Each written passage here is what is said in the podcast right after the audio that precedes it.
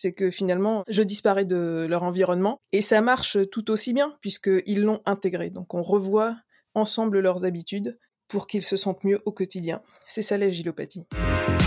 Encore une avancée Oui, et j'en ai une aussi pour vous. Normal d'avoir des idées, hein. Et de là à les concrétiser. euh, Oh, et puis on n'est pas des bêtes. hein. Cléopâtre veut que ça soit moderne et audacieux. Oh, t'es génial Tout est génial Alors, très impressionnant. Voilà. Bonjour, je suis Carole Stromboni pour le podcast Innover en pratique. Dans ce podcast, j'accueille des personnes issues de différents domaines pour parler d'innovation. J'ai choisi d'interviewer Mise aujourd'hui car par rapport au thème de mon podcast, l'innovation, elle fait un boulot extraordinaire. Elle a inventé une nouvelle discipline, l'agilopathie. On va voir ce que c'est. Mais dis-moi, qui es-tu? Y a aucun nom Tu es qui? Moi? Personne. Je m'appelle Mise Rabémananjara et Mise ça s'écrit avec un J et ma société s'appelle les agilopathes comme le médecin des organisations pour euh, soigner l'agilité des organisations. Mise, avant de présenter ton activité plus en détail, tu pourrais nous dire quelle est ta plus grande fierté, professionnelle ou personnelle? Il y a trois ans à peu près, j'ai sauté le pas, j'ai changé de pays. Je, je sais que beaucoup le font, mais pour moi c'était quasi incroyable parce que je l'ai fait euh, seule avec mes deux enfants. Aujourd'hui, je suis assez contente puisque trois ans après, c'est- je suis là et tout va bien. Probablement le, la plus grande fierté ou le plus grand soulagement. Ah bah tant mieux. Et t'hésitais avec quoi? Ouais, J'hésitais avec, euh, avec le fait que j'ai été championne de France de taekwondo euh, il y a plus de 20 ans. La classe. T'as une médaille et tout? Ouais, par contre, je sais plus où elle est. Mais je dois avoir des photos et des articles quelque part. 20 ans plus tard, on s'en souvient toujours, c'est resté dans tes réflexes corporels? Bah écoute, ça m'aide pour le yoga, hein. En termes de flexibilité, je défonce tout le monde. Le sport, c'est super. Et si on, commence à parler un peu plus de l'intellect, mais les deux sont liés, est-ce que tu pourrais nous dire un peu quelle est ton activité aujourd'hui? C'est quoi l'agilopathie? L'agilopathie, c'est euh, faire tout ce qui est nécessaire pour que les équipes aillent vers plus d'auto-organisation. Euh, Parce que je suis absolument persuadée, et puis je le vois au quotidien, que la performance d'une équipe vient de la possibilité des personnes de, pleinement être elles-mêmes. Et ça, c'est possible si elles peuvent s'auto-organiser. Donc, euh, je travaille vraiment à, à ça. Est-ce que, est-ce qu'une équipe construise son auto-organisation? Ah, Est-ce que c'est un peu comme l'entreprise libérée du coup? Euh, Je pense que pour avoir une entreprise libérée, effectivement, il faut avoir des équipes auto-organisées, voire plus autogérées, euh, dans le sens où les équipes euh, pourraient elles-mêmes définir leurs objectifs. Et donc dans ton organisation, il n'y a pas cette idée de, de choisir ses objectifs, c'est plus de s'organiser soi-même en fonction d'objectifs qu'on nous donne, c'est ça? C'est ça. Si on veut aller un peu plus loin et, et que vraiment les personnes soient puissent incarner euh, leur, leur mission, le sens euh, de l'entreprise, ben leur donner la possibilité de s'autogérer et de définir eux-mêmes leurs objectifs, je pense que c'est encore plus fort et ça peut, ça peut donner encore plus d'énergie à l'organisation et donc forcément plus de performance. Aujourd'hui, si tu prends des équipes, euh, des équipes produits ou des choses comme ça, tu as souvent une personne qui définit l'objectif du produit. Et donc l'équipe est au service de cet objectif. La différence avec l'autogestion, c'est que l'équipe contribuerait à la définition de cet objectif de produit. Ok. Et en ce moment, tu travailles dans une entreprise et, c'est quoi Tu peux nous en dire peut-être un peu plus? C'est une entreprise quand même assez emblématique euh, française, même si tu es à Montréal. Oui, j'ai la chance d'intervenir chez Ubisoft à Montréal, effectivement, depuis un peu plus de six mois. J'interviens dans le domaine de la data et, l'analyse de, toutes ces données pour donner des éléments de rétroaction aux différentes équipes, que ce soit marketing, euh, sales euh, ou, même les jeux en eux-mêmes, pour savoir comment l'utilisateur euh, vit son, expérience d'utilisateur et pour pouvoir ajuster perpétuellement le jeu et fournir toujours une expérience meilleure de jeu aux utilisateurs. Et donc, dans ce cadre-là, ben, mon objectif, euh, c'est de faire en sorte que les équipes soient performantes par rapport à la mission qui leur est donnée, et puis ensuite de progressivement euh, remonter au niveau de, des ensembles d'équipes euh, pour que ça ait plus de sens en fait, pour être moins dans une logique de, de compétition, mais beaucoup plus de collaboration. Oh, génial, moi j'adore jouer aux jeux vidéo, donc j'espère que ton travail nous, nous amènera des super nouveaux jeux. Génial, bah, c'est passionnant. On va, on va un peu plus se focus sur euh, l'innovation. Tu as trop d'imagination. T'as toujours à des tours. C'est un événement considérable, une révolution Tu disais, toi, tu aimerais que les personnes soient pleinement elles-mêmes, c'est ça, qu'elles s'organisent pleinement. Et moi, c'est ce que je dis aussi dans l'innovation. Je pense que l'innovation, c'est fait pour euh, nous rendre, euh, c'est émancipateur. Tout le monde peut le faire. Et euh, il y a ces- cette même idée que la tienne. Est-ce que ça, ça fait un peu écho euh?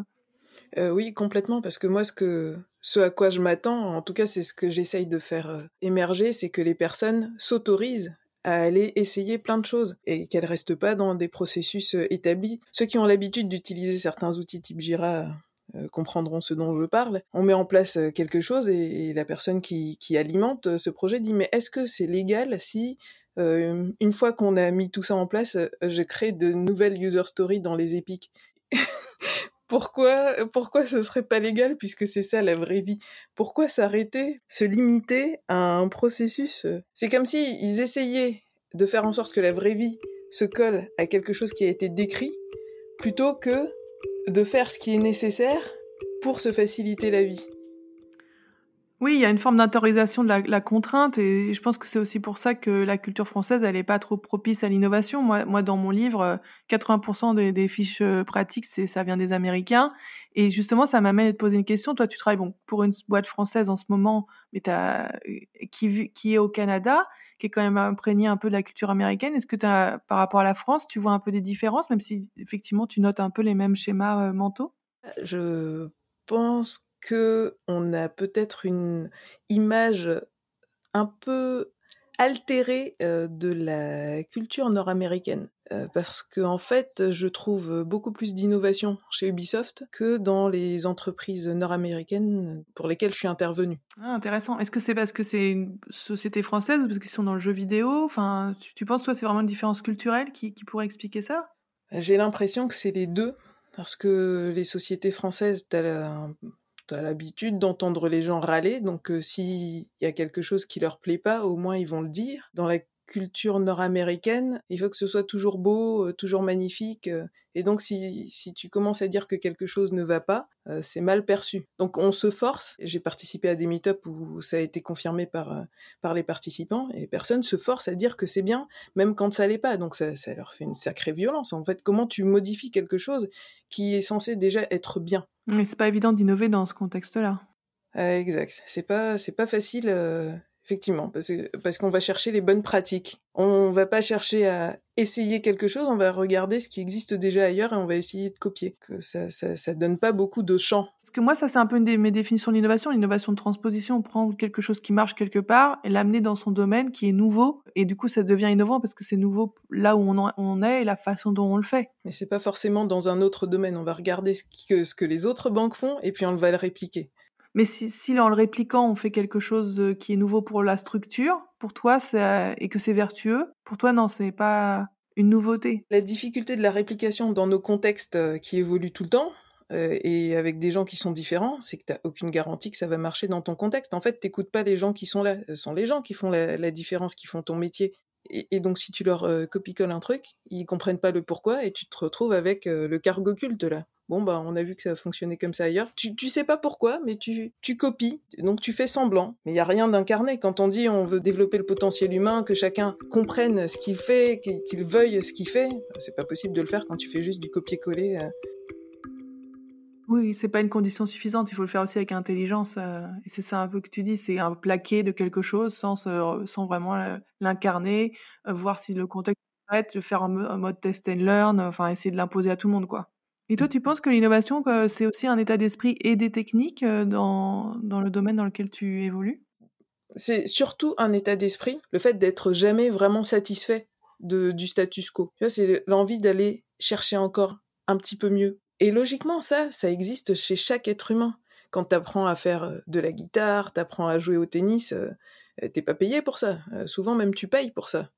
Et pourtant, tu as envie de t'améliorer tout le temps. Alors pourquoi ça disparaîtrait au travail? Moi, tout ce que je veux faire, c'est réouvrir cet espace-là au travail. Ça se joue au niveau des processus, au niveau de la culture et donc au niveau de, des managers. Tu as un exemple d'une intervention euh, agilopathe euh, réussie à partager ici avec nos auditeurs et nos auditrices? Oui, un exemple concret, tu sais, euh, souvent dans la conduite du, changement, les personnes se font expliquer euh, ce qu'elles devraient faire. Comme je te disais, moi, ce que j'aime bien, c'est partir des gens, de leurs difficultés et travailler avec eux sur euh, d'autres approches possibles. Et donc, forcément, ça, je le fais par de la facilitation d'ateliers. Ce qui s'est passé dans, cette mission à laquelle je pense très particulièrement, c'était chez Engie. J'apprenais la facilitation et je faisais faire des jeux aux gens. Donc c'était la, première fois en gros où il y avait autant de post-it affichés sur les murs et, et, autant de résultats des, rencontres.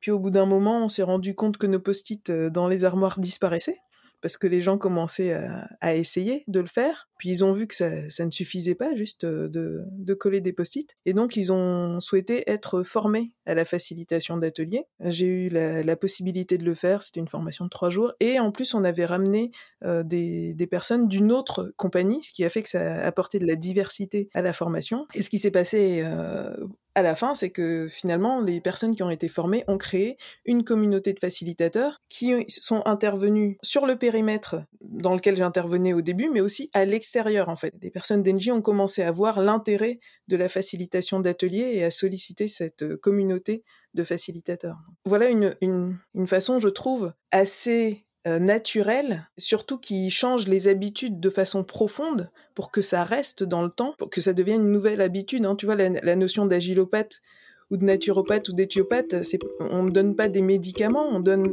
on, on travaille avec les personnes pour qu'elles changent leurs habitudes. Alors Carole, j'aimerais partager avec toi un deuxième exemple si tu le veux bien, puisque l'auto-organisation, c'est surtout réussir à remplacer les il faut, je dois, par des je veux, des vrais je veux, des je veux authentiques. Il n'y a pas si longtemps, il y a des collègues euh, responsables d'une équipe euh, qui me disaient ah, ils sont pas très participatifs, hein. on leur demande de choisir entre deux, deux solutions, même techniques, pourtant c'est dans leur périmètre, et ils veulent pas faire le choix. Donc, ce qu'ils avaient fait jusque-là, c'était bon, tout le monde avait suivi des formations Scrum, etc. Ils ont fait intervenir une coach agile qui leur a redonné une formation d'une demi-journée pour leur rappeler le bon fonctionnement, euh, donc comment devrait fonctionner Scrum. Et puis l'équipe a été gentille, elle a essayé fort pendant deux jours. Elle s'est forcée à participer. Et puis après deux jours, euh, elle était tannée, comme on dit ici. Elle s'est fatiguée, elle a arrêté de le faire. Quand ils m'ont raconté ça, je leur ai proposé de jeter un coup d'œil à la situation s'ils étaient d'accord. On dit ok, de toute manière, pas vraiment d'autres solutions pour le moment, donc euh, allons-y. Alors j'ai observé, j'ai posé des questions. Est-ce qu'il y avait eu des exercices de team building? Est-ce que les gens se connaissaient? Est-ce qu'ils avaient l'habitude de, de, travailler ensemble? En observant les daily et, et les rétros, je voyais qu'il y avait certaines personnes qui avaient l'air vraiment, vraiment très en colère.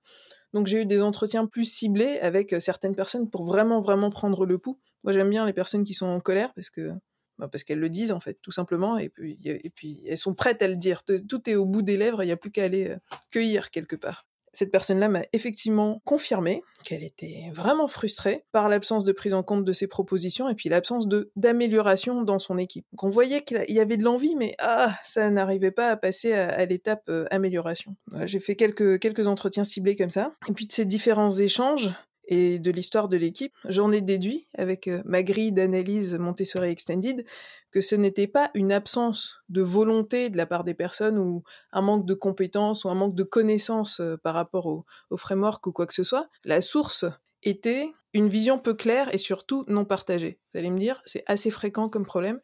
Bah oui, mais ça existe toujours. Donc euh, ça, c'était mon hypothèse. On est allé regarder et je leur ai proposé d'animer quelques ateliers pour leur faire construire tous ensemble leur roadmap pour être capable de choisir des choix techniques. Il faut savoir quel impact ça peut avoir sur le long terme. Mon hypothèse, en, tout cas, c'était que en ayant cette compréhension de la feuille de route de l'équipe, de par où de, des choses qu'ils voulaient réaliser ensemble, que chaque personne serait capable de donner un avis sur le fait que ça soutienne ou que ça entrave euh, l'objectif commun de l'équipe. Donc on a travaillé sur la roadmap. Comment ça s'est passé? J'ai d'abord travaillé avec les responsables de l'équipe pour, euh, pour les rassurer sur l'intention et les résultats attendus de, ces différents workshops, parce que je les ai prévenus dès le début que ce, ce n'était peut-être pas un seul workshop euh, dont on allait avoir besoin, mais euh, que, que ça allait prendre le temps qu'il faut. Et finalement, ça a duré sept sessions de entre une heure et demie et deux heures. Et après chaque session, ils avaient la possibilité, tous, toujours, de dire stop ou encore. Et avant le dernier atelier, les responsables officiels de l'équipe, ils disaient plus ah ils sont pas proactifs, ils savent pas se positionner, prendre des décisions, ils disaient plutôt comment on s'assure que ce soit bien la dernière session? Parce que là, ils parlent trop. Et moi ça, c'est le genre de réaction qui me fait plaisir parce que l'équipe a retrouvé sa voix et donc l'équipe s'est plus engagée, elle a compris le sens de son travail, de la raison pour laquelle elle se levait tous les matins, et elle, elle l'a codéfinie.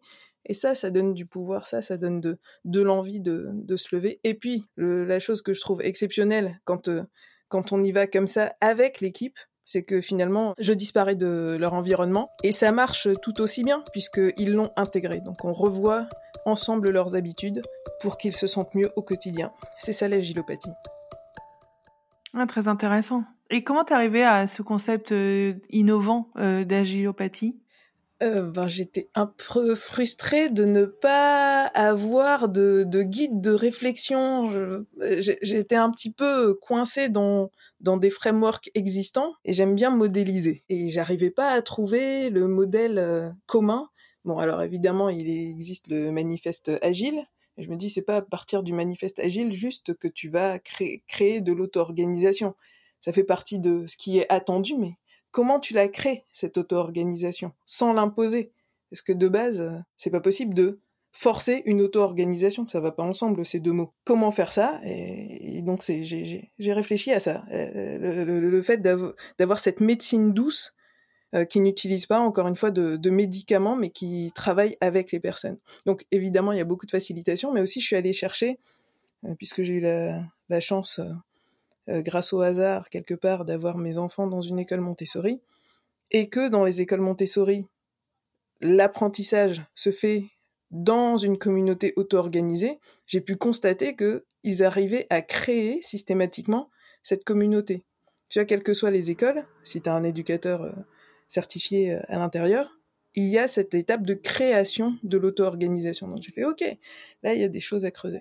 C'est génial et je trouve que c'est hyper pertinent parce que l'éducation, c'est comme ça qui c'est ce qui nous, nous forme et c'est pour ça aussi qu'en entreprise, ben, on est un peu dans les relations hiérarchiques, on intériorise des contraintes, on reproduit un peu les modèles qu'on nous inculque à l'école. Donc, euh, je trouve ça très pertinent de, de, finalement de d'hybrider une méthodologie avec euh, avec l'apprentissage euh, pour les enfants et de dire bah c'est comme ça que finalement on arrive à s'organiser avec ces, ces méthodes-là. Enfin c'est super pertinent. Tes enfants ils sont ils sont comment du coup? Toi t'as vu euh, ils sont pas encore adultes. Ils ont quel âge déjà? Ils ont 13 et 17. À 17 quand même. Est-ce que tu vois euh, tu penses que ça va être quelqu'un qui va être plutôt prêt à s'auto-organiser euh, enfin, même si c'est difficile à dire pour. Ben déjà il est très autonome et assez. Tu vois il m'a tenu tête l'année dernière. Est-ce que j'aurais bien aimé qu'il reste, euh, qu'il reste avec moi au, Canada, mais en fait, il a préféré repartir en France. Et donc, on, a eu plusieurs discussions, et il a su me donner des, éléments, des arguments vus de chez lui. Donc, ce qui est important, c'est d'être capable de s'auto-piloter, n'est-ce pas? On vit pas pour les autres, on vit pour soi. Et on essaye de faire nos choix par rapport à, ce qui nous inspire. Oui, moi je dis souvent, euh, dans de certains contextes, évidemment, c'est pas pour tous, mais je dis souvent, dire non aux autres, c'est dire oui à soi-même. C'est ça, savoir s'écouter. Et en mm. entreprise, en revanche, il y a cette relation hiérarchique, euh, cette dépendance aussi, cette, qui est pour laquelle on a un, salaire. Et ça, c'est pas aussi euh, évident. Euh, il y avait un peu, quand à un moment tu parlais, ça me faisait penser au hacking, qui a été une méthode d'innovation. Euh, un peu, le hacking, c'est faire sans demander la permission en, et en espérant que ce qu'on va faire en innovation, parce que c'est toujours des choses nouvelles dans l'entreprise, des choses qui bousculent, ben les gens seront contents. Moi, je l'ai déjà fait, j'ai, ça s'est, ça s'est bien passé et j'ai réussi, mais mais j'aurais aussi pu ne pas réussir. J'avais bien aimé cette idée du hacking, c'était il y a 5-6 ans. Et ça, ça me rappelle un peu ce soit ce que tu es en train d'essayer de promouvoir en entreprise, quoi. Mais des fois, ça passe ou ça casse. Hein. Ça dépend beaucoup des managers aussi.